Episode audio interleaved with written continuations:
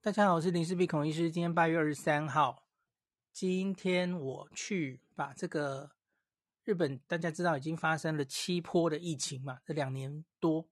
那我之前其实都有把这个资料抓出来哈，就是日本不同的变种病毒流行的时候，它的致死率。那跟大家分析一下哈。那最近一次当然就是把 Omicron 抓出来，是五月的时候抓的吧？哈。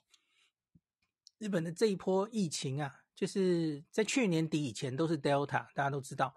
那进入了今年一月以来，大概是 Omicron，但是大家知道是 BA one，后来变 BA two。那到了今年，其实我觉得蛮好记的哈，你可以这样大概的分。我觉得为了好资料好整理跟好分析来说，其实时间也大概差不多哈。你可以记说，日本进入二零二二年就是 Omicron 肆虐的时代了哈。那二零二二年一月一号开始，那 BA one 先流行，那它的尖峰发生在二月初，那一直流行，一直流行，那它下来的很慢，它大概在四月底的时候呢，被 BA two 超过过半取代哈，BA two 跟 BA one 这两波疫情是连在一起的，所以因此日本的这一波疫情拖得蛮久的，它从一月那一直到大概五月，它才比较慢慢下来。好，那现在这一波 BA five，那 BA five 大概你可以抓是七月一号开始的，所以很好记。今年这个二零二二年就是前半年是 BA one BA two，那现在后半年七月一号开始是 BA five。那我今天就把这个我从 NHK 抓下来的这个 raw data 哈，来分析一下。那我也做了一下我之前五月做过的事，就是告诉大家这个这几波疫情。在日本的这个 Alpha、Delta、Omicron 的 BA1、BA2 还有 BA5，它大概的确诊人数、它的致死率大概是多少？所以跟大家有一个概念哦。好，我先跟大家讲几个数字。呃，首先要跟大家讲，今天现在要讲的这个东西哈，确诊的分母应该是有严重低估的哈。日本其实一直有这样的问题哈。就是检查相对来说，它 PCR，它现在是 PCR 跟快筛应该都可以算确诊，可是基本上还是用 PCR 为主。那所以呢，那日本的 PCR 其实，在 Omicron 的时代，每个国家大概都是这样了吼。那可是日本大概这个问题其实一直都相对没有别的国家做的多吼，所以它的分母应该是严重低估的。那因为日本其实到之前大概都还没有到全人口的十 percent 确诊哦，台面上我们台湾都已经二三十了，对不对？所以它其实应该是实际上确诊的远不及此，然后这个要先跟大家讲。所以呢，我在说致死率的时候，这个台面上呈现的致死率啊，我觉得实际上应该是更低。所以这个先跟大家说，但书是这个哦。因为死亡比较相对不会漏掉嘛，吼，死亡跟重症在分子，那确诊人数就是关于你到底多少人会去检查，然后你检查量能，这个是有关系的嘛，吼。好，那我这个资料呢，不同的变种病毒时间是初抓的哦，那我前面往有抓 Alpha 跟 Delta，其实这也不一定完全准确了哈，我 Delta 是抓二零二一年的七月十二号，也就奥运 左右哦。那一直到二零二一年年底，那我刚刚有说哈，方便记忆，其实这也不一定是完全准的哈。BA one 到 BA two，我们就抓二零二二年的前半年。那 BA five 就是七月一号到我抓到的资料是八月二十二号，所以就已经接近两个月了哈。在一周其实就满两个月。那我们来比较一下这几波感染到底这个确诊人数到致死率是什么状况哦。好，首先我跟你讲一个惊人的数字哦，在这全部两年半以来呀、啊，这个日本确诊人数已经来到了一千七百三十四万人了哈，然后死亡是三万七千人，总致死率这三年以来，三年内总致死率是呃千分之二点二。好，可是大家都知道。不同的变种病毒，还有已经施打疫苗之后的年代，很明显这个致死率是有变化的吼。那就像是我们假如抓在奥密克戎之前呢、啊，奥密克戎之前的话，这个总共是致死率是一点零六 percent 哦，是一。那可是，在 Delta 之后，大家知道 Delta 之后，其实就是疫苗已经比较广泛施打之后吼。Alpha 的时候其实还一半一半哦。那所以我专门去抓日本 Alpha 的时候的致死率，其实有一点七六哦。那可是到了 Delta，它就降到了千分之三点八了。那 Omicron 是千分之一点七，或是你可以说万分之十七了吼。Delta 是万分之三十八，Omicron BA one 跟 BA two 是万分之十七。这个其实我五六月在分析疫情的时候，我常跟大家讲了吼。我说日本最后是停在万分之十七左右，我不知道大家记不记得吼。我说一开始大概二月一月我们去抓致死率，它最早是万分之五还是三呐？可它就慢慢的，因为死亡是延迟指标嘛，它就慢慢的升起来，最后停在万分之十七十八左右哦。我们台湾现在好像也是这个数字，对不对？就也是停在万分之十八左右，破了阿中部长说的千分之一保卫战之后，就慢慢上升。现在大概也是落在这个跟日本差不多的等级这样子哈，我觉得已经够好了啦哈，没有破这个千分之二已经够好了哈。好，那 BA.5 如何哈？BA.5 目前它的致死率是万分之七。好，BA one、BA two 是万分之十七哦，那 BA five 是万分之七。好，可是大家不要就说啊，这这个致死率比较低啊，哈，没有没有，请不要这样说，因为现在是日本的疫情的高峰，确诊的高峰还没有明显的下来哦，哈，到目前为止我们看到的这个日本单日确诊高峰啊，是发生在八月十号，有二十五万。那现在其实都还是屡破二十万哦，十几万，还没有非常非常明显的下来，所以我觉得现在还很难说啊。那死亡是延迟指标，那日本在八月九号以来每日通报死亡人数是屡破两百哦，还有破三百的，那目前也还没看到明显下降，所以我觉得这个致死率到底会停在多少，还是要再看一下哦。那我个人觉得可能要在九月。中左右，再过也许两三周哈，我们再回来看致死率可能会比较准确，就是那个病程大概已经走完了，过了尖峰。那我怎么说是九月中呢？因为我回头看前面的 BA one 的时候哈，来给大家提供一个数字，BA one 当时疫情是二月五号单日破十万，是上半年的高峰。那后来呢，它就慢慢的下来嘛，哈。那可他的死亡高峰发生在二月十五号，每日死亡也是破两百。那他这个破两百的高峰，他一直维持了大概三快一个月哈。他在三月十一号之后，他才慢慢下降。而我大概是在三月三月之后，他他就是致死率已经升高到万分之十七左右。那后来三月抓饲料，五月抓饲料，大概就都平了，就大概都是这个数字哦，就没有再往上了。所以大家有没有看出看出端倪来吼？跟上半年相比吼，很像哦。因为一月一号开始，BA one 开始大幅增加，然后尖峰发生在二月初，然后大概要看到三月那个死亡率、致死率才会稳定下来。所以现在呢是七月一号，其实就是抓你就直接加六个月，很很巧哈。BA one 流行后的六个月，BA five 来了哈。那所以它七月一号开始增加，然后它最后的尖峰发生在八月初，很像嘛吼。那前半年是发生在二月初，就相隔六个月。那只是这一次的单日是破二十五万哦。那我我去看那个。啊，每日检查量其实好像差不多诶，没有更多诶，所以这次的阳性率感觉更高了哈。那八月九号以来呢，就是刚说的哈，每日通报也是会破两百这样子哦。那假如跟前半年差不多的话，我猜他大概也要看到九月中以后，这个死亡才会逐渐下降哦。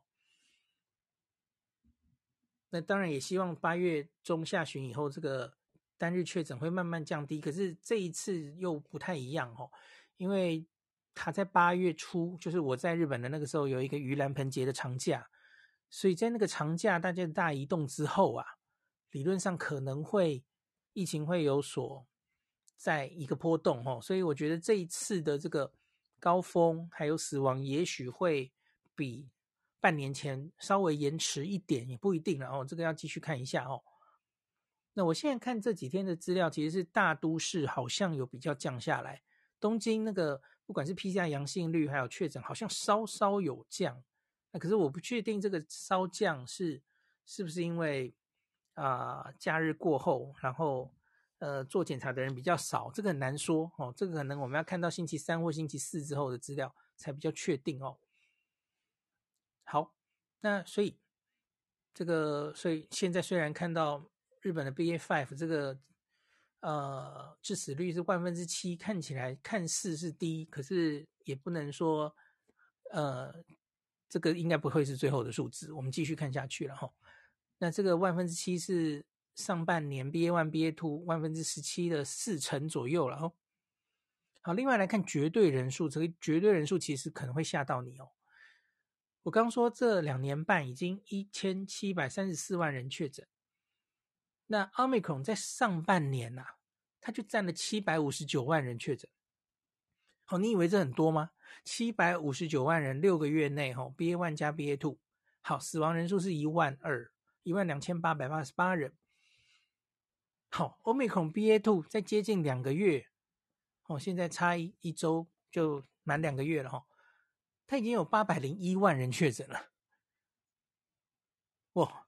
它在两个月达到了这个 BA one、BA two 半年达到的数字哦。所以很多人，我看到最近有蛮多人在说 BA five 传染力是 BA one 的两倍，或是几倍哈，一点几倍到两倍哈。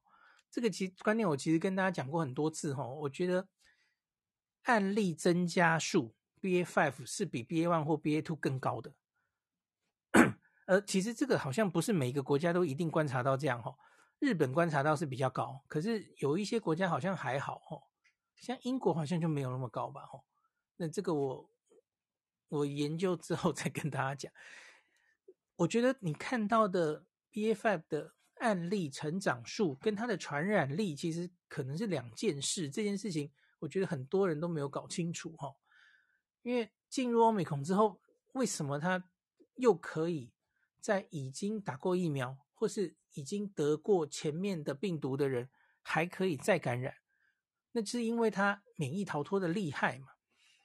那所以他可以让这些得过的人再得，或是打过疫苗也没有用再得，所以他可以让很多人感染。可是问题是，这跟他传染力高不高？他们。这些因素共同造成了你看到这么多人确诊，可是你不能直接用这个案例的成长数就直接说，所以 Omicron BA.5 的传染力比 BA.1、BA.2 还高两倍，我觉得那是不合理的。传染力你要把其他的因素都排除掉，都校正过，你你才能告诉我它的传染力有多高哦，可能需要一些实验室的证实。我常跟大家说啊，这两年半，病毒一直变，一直变。然后你跟我说，每一个病毒的传染力都越来越高，这写科幻小说都几乎写不出这样的结果哎。你要不要跟我说，现在 R 零值到底是多少了？有没有到五十了？这这是一个冷笑话，就很久以前有人说，哎，那个奥密克戎的 R 零值已经五十了，太可怕了，五十是什么概念啊？五十的话，我去日本四十天绝对被传染，好不好？怎么可能全身而退？太恐怖了。OK，我我我不太相信 BA five 的传染力是 BA one 或 BA two 的两倍。你要拿出更多资讯说服我。好，可是它可以造成的案例增加的速度，哦，你在日本看到的确是非常快，哦，它半年这个两个月就达到了 BA one、BA.2 半。呃，半年达到的事情，这的确是蛮惊人的。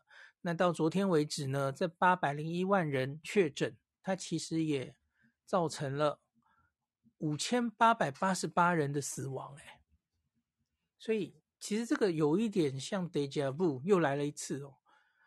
我们那时候说奥密克戎是不是已经轻症化了？哈，你你不能直接这样说，因为他们是，他就算对你个人是比较轻症化的，可是他是。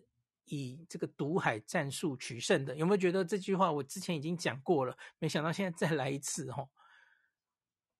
BA.5 的免疫逃逸更厉害哦。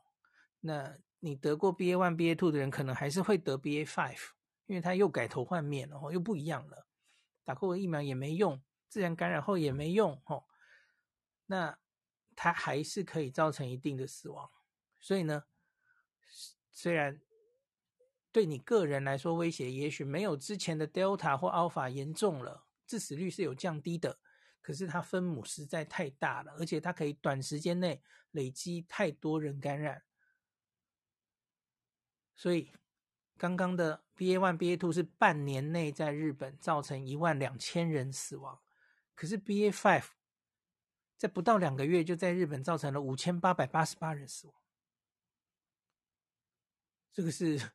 几倍数时代，哦，这个想想令人有点觉得哦，好恐怖哦。所以传染力大概是可能是更高的，只是高多高，我我觉得要有更精确、更多的证据。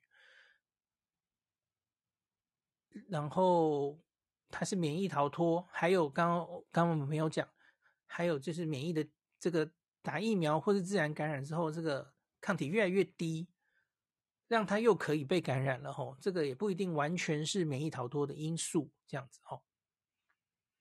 所以，他只看数字来说啊吼，嗯，假如他最后的致死率是停在这个 BA one BA two，我们现在比较确定了吼，在日本的话，它的致死率是千分之一点七然后，万分之十七。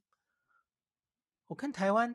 今年以来好像差不多也是嘛，哈，我们的 BA two，呃，罗富前几天公布的表，我记我没记错的话，大概也是在接近万分之二十的这个 level 吧，我没记错的话，哈，也是万，好像也就是这个 万分之十七上下吧，吼，我们跟日本的资料差不多。那这样子到底的致死率，可不可以说它是已经？流感化了呢，哦，好像还是不能说完全流感化了，哦，还是有一点高的，千分之一点七，好，好，那这个我们来看一下一些其他的重要的数字，哈，因为我我每次在看这些感染的数字，然后严不严重，最重要的一件事情，你一定要看重症的人，而不是看那个分母确诊的人而已，哈。要看重症的人，然后看你这个新冠病床的占床率，还有重症重症病房的占床率。我拿的是 NHK 的资料哈，但只以这个资料看起来哈，我其实没有觉得这一次第七波的疫情特别严重诶，我甚至觉得他们挡的还不错。怎么说呢？我们以这个。我现在一眼看一下哈，日本这个都道府县目前这个一般病房的占床率哈，大概是停在四成到六成之间。当然有一些比较严重的地方会高一点了哈，有到七成的哈。那加护病房的重症占床率呢？我觉得在一些比较偏远的城市，其实都还在个位数诶。现在是疫情最严重的时候诶，可是它还是个位数，那十几 percent。三二三十 percent 的很多哈，那我目前看到最严重的是东京都啦，东京都的重症占床率现在到六十四 percent，神奈川三十四，好，我我念几个比较严重的哈，大阪五十 percent，京都四十五 percent，奈良三十六 percent，然后高知哎呦高知啊，高刚刚去高知三十三 percent，可是你要知道高知的重症加护病床才二十四床啊。那我觉得需要的话，其实它应该是可以扩床的吧？吼，整个高知县只有二十四个新冠加护病床，应该是可以扩的吧？好，那鹿儿岛三十五 percent，冲绳三十三 percent。好，我已经把全国平均是三十五 percent，可是我刚刚已经把比较严重的重症加护病房的几个地方都念完了。而这个数字奇怪吗？新鲜吗？不会啊，这样的数字大概在前面六波我们都看过了，而且还看过更严重的耶。那我现在来特别拿一个冲绳好了吼，因为刚刚也也有人提到冲绳的问题。那缺这个资料最好的就是他可以把之前历史资料也全部都抓出来吼。哦，其实这个要看的时候也要特别看。历史资料，你看冲绳吼，就是它的那个分母也是会变的，然后它它其实在继续扩床中，所以其实这是一个变动的数字，像是大概在，呃，它会变的吼，它的新冠病床它就在六五百到九百之间游移吼，那现在因为疫情比较严重，它就扩床到了九百二十九床，所以它其实不是一个一一成不变的数字啊。那重症病床的话呢，我看他现在是开到六十四床，那可是他在去年八月，大家记不记得那时候冲绳疫情很严重，什么美美军基地的时候，他其实是可以开到一百四十床去的哦。好，所以这个其实都是可以扩床的，然后那个有硬体，然后找到医护人员，其实就可以扩的哦。那只要这个数字呈现出来，然后。能压在一定的程度，大概你就不能说这是医疗崩溃吧？然后医疗崩溃到史无前例的地步，你真的可以下这样的结论吗？拿出历史资料来看啊，那我觉得你单独只看冲绳的话，吼，冲绳在二零二一年八月那个时候的占床率，吼，其实比现在更严重。更接近那个医疗的上限，大概是九成的 占床率哈。啊，六月还有到百分之百过，然后他们当然就很快的扩床这样子哈。所以，嗯，你要说现在的占床率真的是日本这两年多以来最严重的时候吗？我觉得只看数字来说，我没有这种，我不能下这种结论的哈。当然，在医疗现场是怎么样，可能不是数字可以呈现的。我同意，哦，只是我在新闻也看不太到，因为因为你用实际的数字看，比较能说服人嘛，而且是有历史数字一起比较的哦。那那我们再来看看东京，我记得东京之前也有更惨的时候啊。来，我们来看一下东京哈。东京目前的普通病床占床是五十八 percent，那加护病床是六十四 percent。那我们把之前的历史资料拿出来看一下哈。东京目前分母哈，一般病床开到了七千三百二十九床。那时间回到之前，哦，东京的状况是一路啊，大概在两年多前三千三百床而已哈，现在已经可以开到七千三百二十九床了。其实台湾不是也是这样吗？哈，我们那个病床也是可以一直开的嘛，哈。那你要说东京的占床率现在五十八嘛，吼，那在去年的 Alpha 那波有到七八成过，那在 Delta 这一波大概有六成，那今年年初的 Omicron 的时候大概是最高五十八 percent，正好跟现在一样，吼，那那时候也是开到七千多床。所以我觉得只看数字来说，现在跟年初差不多啊。嗯，东京都的话，那重症病房的话，哈，现在六十四 percent，然后总共开了一千零七张床。现在开没有年初多诶，年初开了一千四百张床。那年初那个时候最多，在二月那个时候，重症占床率到了四十八 percent。所以我觉得这次他们可能是有所掌握，所以觉得暂时还不用开那么多床，所以他现在是开到一千零七床，那占床六十四 percent，大概还在掌握之中吧，吼。有有到有到所谓的前所未有的崩溃吗？好像没有呢。那去年奥运后的 Delta 那时候开的床比现在还多，一千两百床，当时占床率有到九十七 percent 过。那时候比现在严，对于加护病房的压迫是更严重的。嗯，只看数字来说是这样。那你不要忘记了，我其实觉得这是，这是怎么说呢？我觉得这个暑假其实整个日本在做的事情是，是实验啊。他们这个暑假几乎没有做任何的行动制限。之前几几乎都有什么紧急事态宣言，或者说呃蔓延防止措施，对不对？餐厅有减少营业啊，什么的齁。可是今年夏天，他们几乎尽量为了经济，为了大家，其实也有点受不了了齁。大型活动尽量没有停办哈，当然有些有停办了哈，因为完全地方政府是有办法自己做决定的哦，交给你自己决定。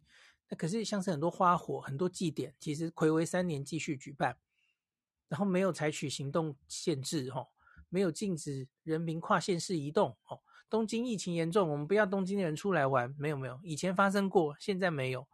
东京自是没有在劝告大家，你尽量不要回乡去，不要不急的外出哈。没有，今年几乎不太看到这样的宣导。然后最后，喷母确诊人很多，可是他们的医疗系统是可以支撑下来的。当然，我不知道他们是不是支撑的很辛苦哦，这个要前线的医医疗人员才知道。那可是我只从刚刚的数字看起来，我觉得至少没有前几波严重，而前提是这是一个。几乎没有行动制限的暑假，所以他不觉得经过了这样的，等于是一个整个日本的第七波的实验之后，在之后不管是病毒再怎么变种，下一波怎么来，是不是大概这样的方针就是确立了？哈，我觉得大概 就是这种感觉吧。哈，不不做。这样子的太大的行动制限，然后医疗系统是撑得住的。那下一步，那当然就是，那我们是不是就可以不要逐例通报了？那我们就只管这些重症的病人，让医疗不要崩溃就好，专心照顾这些重症病患，通报这些有高风险的人，然后医院需要住院的人跟重症的人顾好就好，不逐例通报了。这就是与病毒共存啊！那所以我没有那种感觉说，哎，日本是这个夏天是，那那篇文章其实我真的不是很想念呢，哦，可是就是啊，还是念一下好了，因为我觉得它对某些人造成了影响了哦。因为那个时候就很多人就跟我说，哎，日本疫情很严重哎。什么的哦，来来，我把它念出来，标题不要念错。好，那篇文章叫做《日本陷入史上最严重医疗大崩盘》啊，就是够了没啊？就是已经两年半了，为什么还在用这种耸动的观点，然后在这边写这一个疫情？哦，我觉得要看你看的数字是什么哎，因为。我只从 NHK 看的这个数字，我觉得好像没有那么惨啊。可是这个有一些新闻出来的数字，好像比我刚刚念的数字惨。那所以我，我我觉得不知道问题出在哪，因为 NHK 应该是以后劳省公布的数据哦。难道后劳省的数据是经过美化的数据吗？那假如你就像我们其实台湾也发生过类似这样的情形嘛，你明明有床。可是，你可能没有医护人员可以接病人，然后或是反正是一些行政上的流程或怎么样，然后让大家需要住院的人没有办法及时住院。我觉得日本可能也有面临这样的一些塞车的问题哦。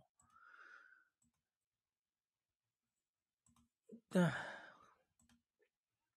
好吧，我们就继续看看吧，因为这些所谓的医疗崩溃，最后反映的最这个呃没有一翻两瞪眼的，一定就是死亡人数嘛。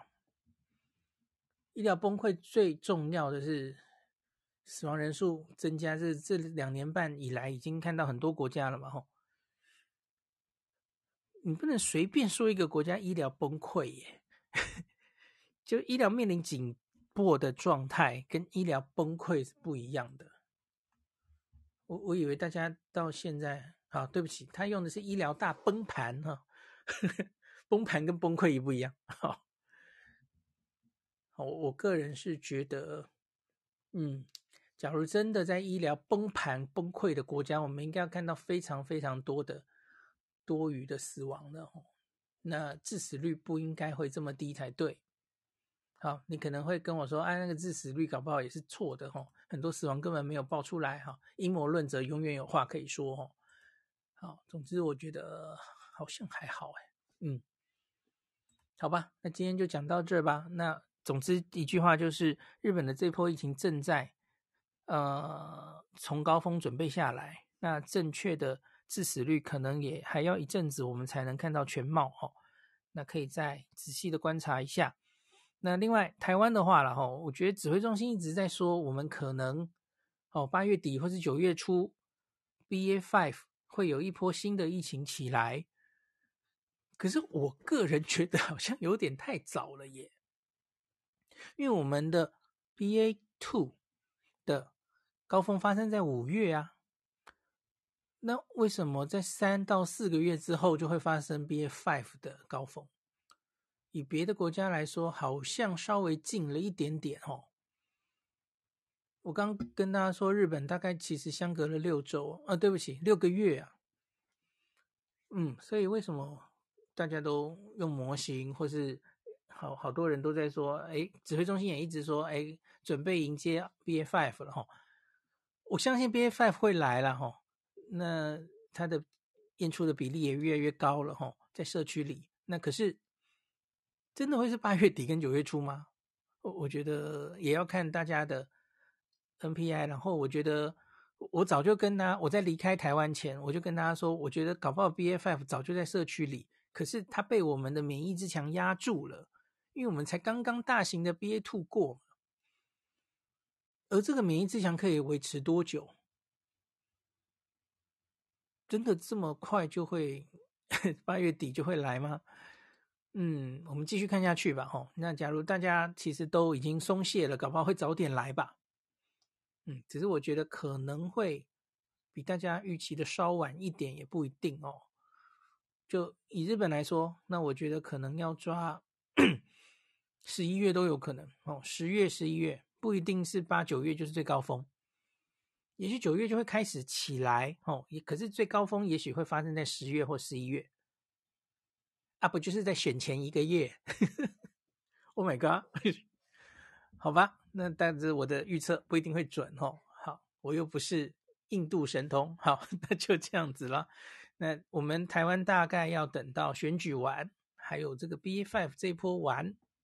可能才会真的开放，呃，参加是在往下开放吧，吼，然后国人可以出团或是旅行才可能会开放吧，吼，好吧，时间大概是这样喽。好，今天就讲到这喽。新加坡那个 James Taylor 说，新加坡预告近期会取消大部分的口罩令，只保留医疗单位跟公共交通。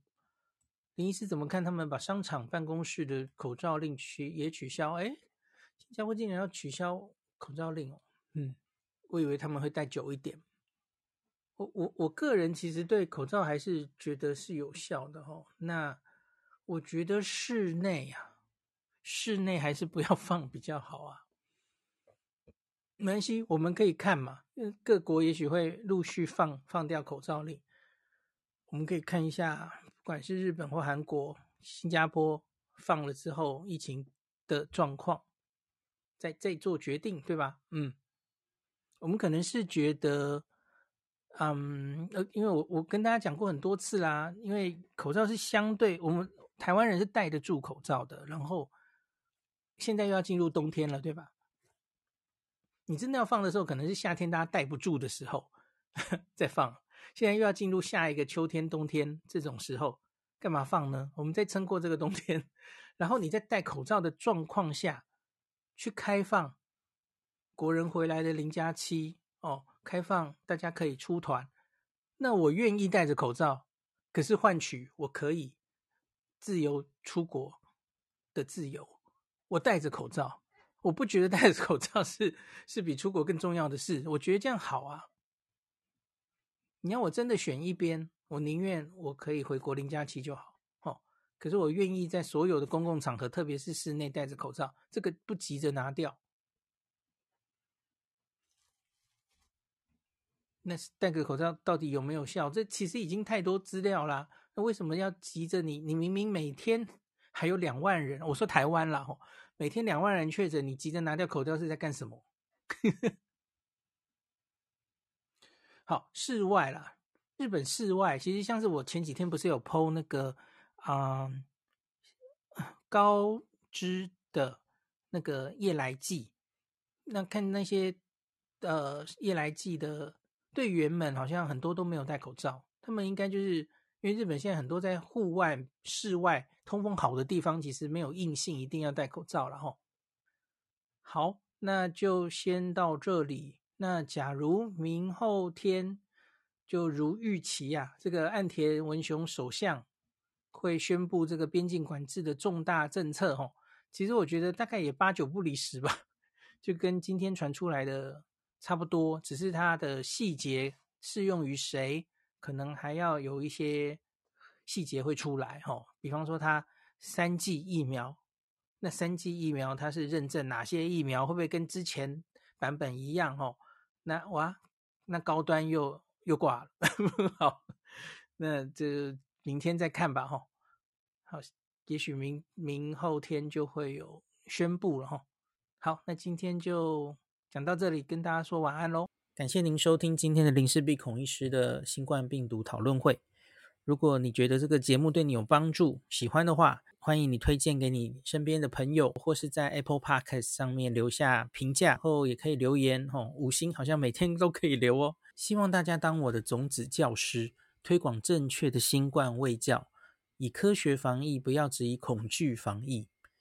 行有余力的话，欢迎您赞助林氏璧孔医师喝杯咖啡，让我可以在这个纷乱的时代继续分享知识。